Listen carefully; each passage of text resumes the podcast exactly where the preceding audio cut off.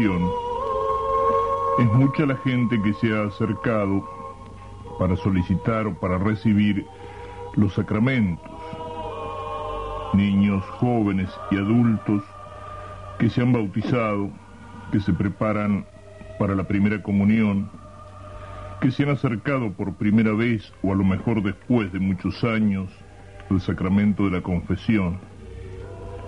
Matrimonios que quieren regularizar su situación delante de Dios, luego de vivir juntos muchos años, unidos a lo mejor por la ley civil, enfermos o ancianos que han recibido la unción de los enfermos. Y esto nos lleva a preguntarnos cuál es el sentido, qué significan estos sacramentos. La definición más sencilla que podemos dar de ellos es que los sacramentos son como canales de riego por los cuales llega a nuestras almas para fertilizarlas, para darles vida, el agua de la gracia. Esa agua de la que Cristo habla a la samaritana, aquel que la beba no volverá a tener sed. Esa agua que en otra comparación es como la savia que vivifica los sarmientos de la vid. Nos une con Cristo.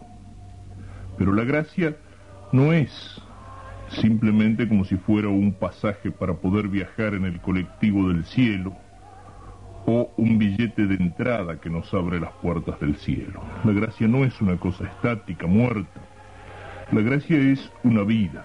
Por eso la comparamos y la compara la escritura al agua que corre vivificando la tierra o a la savia que da vida al árbol y lo hace producir flores y frutos. Es la vida de Cristo en nosotros, es la vida divina en nosotros. Y esa agua llega para dar vida a nuestras almas a través de esos canales de riego que son los sacramentos. Y Dios lo ha pensado de tal manera que podemos entenderlos haciendo un paralelo entre los momentos de nuestra vida humana, de nuestra vida natural y los de nuestra vida sobrenatural.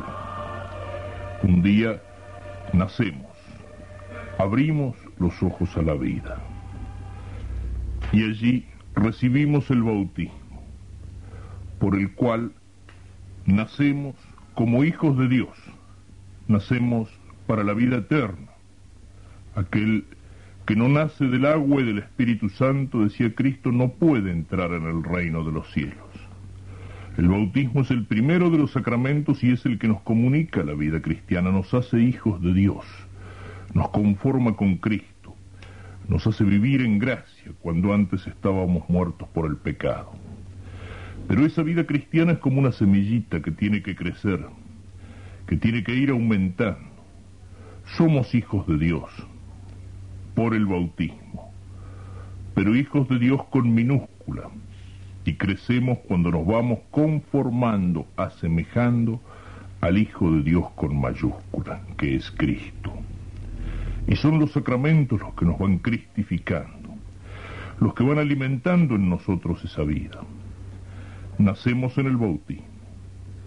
Pero así como en nuestra vida diaria, en nuestra vida humana, en la vida del cuerpo, necesitamos alimentarnos, necesitamos comer para estar fuertes, para crecer, también el alma necesita un alimento.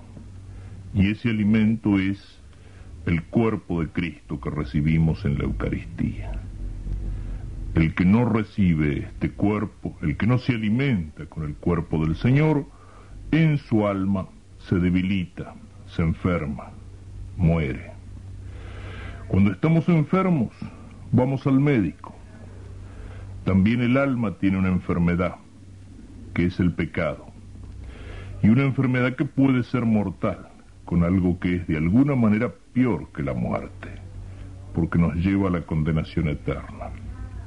Cuando estamos enfermos vamos al médico. Cuando nuestra alma se ha enfermado por el pecado, recurrimos al perdón que recibimos en la iglesia por la absolución del sacerdote en el sacramento de la confesión, que nos reconcilia con Dios.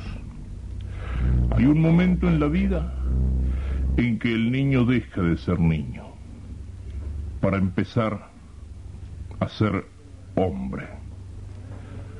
Y en ese momento también la vida del alma tiene un signo eficaz que contribuye a su madurez y es la confirmación, que nos hace cristianos adultos, maduros en la fe, soldados de Cristo capaces de dar testimonio de esa fe que va creciendo en nosotros. Y cuando hacia el final de nuestra vida una enfermedad seria nos debilita, o tenemos que enfrentar esa realidad de la muerte, también allí hay un sacramento y es la imposición de las manos y la unción del enfermo con el óleo santo.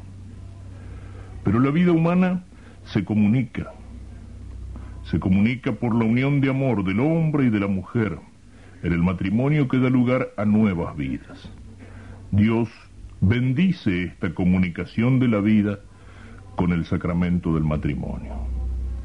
Y por último, no solamente es necesario que crezcan nuevos niños, nuevos ciudadanos para la patria, nuevos hijos para la familia, sino también nuevos hijos de Dios en la iglesia. Y para eso está el sacramento del orden, por el cual un hombre separado de los demás es consagrado como sacerdote, para que sea padre, no con la paternidad física a la cual renuncia, sino padre sirviendo a Dios en esta comunicación de la vida que se da por estos canales de gracia que son los sacramentos. Y a través de los cuales la vida de Dios en nosotros, la gracia de Cristo, nos acompaña desde la cuna hasta la tumba en los principales momentos de nuestra vida y nos va conformando a Cristo nos va haciendo hijos de Dios por adopción en aquel que es hijo de Dios por naturaleza desde toda la eternidad.